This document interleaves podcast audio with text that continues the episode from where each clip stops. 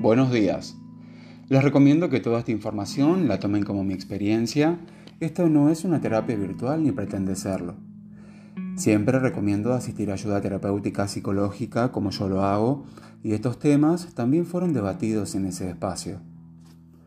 Cuando me preguntan cuáles son las cosas que me detonan o que me ponen mal, trato de que no hayan demasiadas cosas que me detonen soy muy tranquilo, generalmente, no permito que crezca ese sentimiento dentro mío, ni ese ni ninguno malo. Porque acuérdense que cuando algo nos detona, significa que hay algo que debemos trabajar dentro nuestro. Entonces, son muy pocas cosas que me generen eso, pero hay algo que sí no tolero bajo ningún punto de vista, y eso es la mentira. No sé si llega al punto de detonarme, pero no lo puedo entender y no lo puedo soportar. La mentira me parece un recurso muy bajo que dice un montón de las personas. No puedo creer cómo la gente adulta no pueda hacerse cargo ni tener la capacidad de responsabilizarse de sus actos y recurran a esta herramienta de la mentira. Es como un autoengaño. Y ustedes quizás me preguntarán, acordándose de la ley del espejo, cuando hablamos de que si hay algo que el otro hace y a mí me detona, es algo que me corresponde trabajar a mí.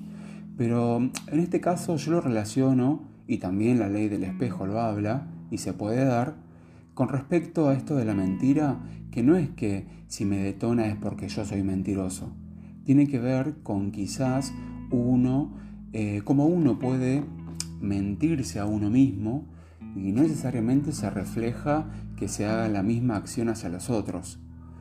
Y pensándolo bien y haciendo un trabajo de vulnerabilidad y poder mostrar nuestras debilidades u oportunidades de mejora, puede ser que sea así y uno en determinados momentos quiera convencerse de determinadas cosas y se mienta a sí mismo o también para amortiguar el impacto de una acción o mentira buscamos justificar y nos mentimos en vez de ver la cruda realidad.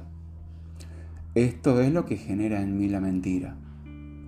Conceptualmente, las mentiras son un mecanismo de defensa que creemos que nos protege de otras personas y para evitar las consecuencias de ese hecho, si llegaran a decir la verdad, pero en realidad es que en vez de proteger, hace que se alejen cada vez más de ustedes mismos y de su autenticidad. Es tal la cantidad de mentiras que gobiernan la existencia humana que muchos estamos empezando a tener sed de verdad. La verdad nos acerca a quienes somos, porque el autoengaño se está convirtiendo en la filosofía de vida de mucha gente en esta sociedad.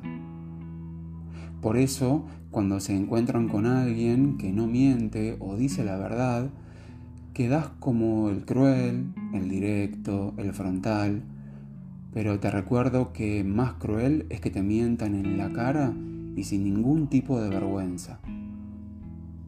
Y con respecto a la mentira, que nos hacemos a nosotros mismos es lo más común por lo que expliqué anteriormente. Uno a veces no quiere ver lo que tiene que ver, entonces justifica. Sería como una especie de supervivencia emocional. Es hora de no engañarnos más ni permitir que otros lo hagan. Más honestidad, por favor. Hablamos tanto de mentiras graves como de mentiras piadosas, o sea, les pongo un ejemplo. Tal día hay una fiesta con amigos y llega el día y realmente no estás de ánimo para ir.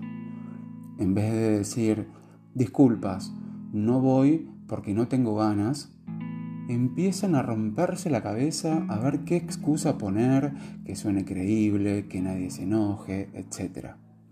Todo pensando en afuera. Si alguien se enoja, es problema del otro. Pero ¿para qué mentir? y en el peor de los casos van a la fiesta igual porque no se les ocurrió otra cosa antes de decir la verdad. Siempre hay que decir la verdad con empatía. Tampoco vamos a decir una barbaridad o lo que se nos cruce primero por la cabeza.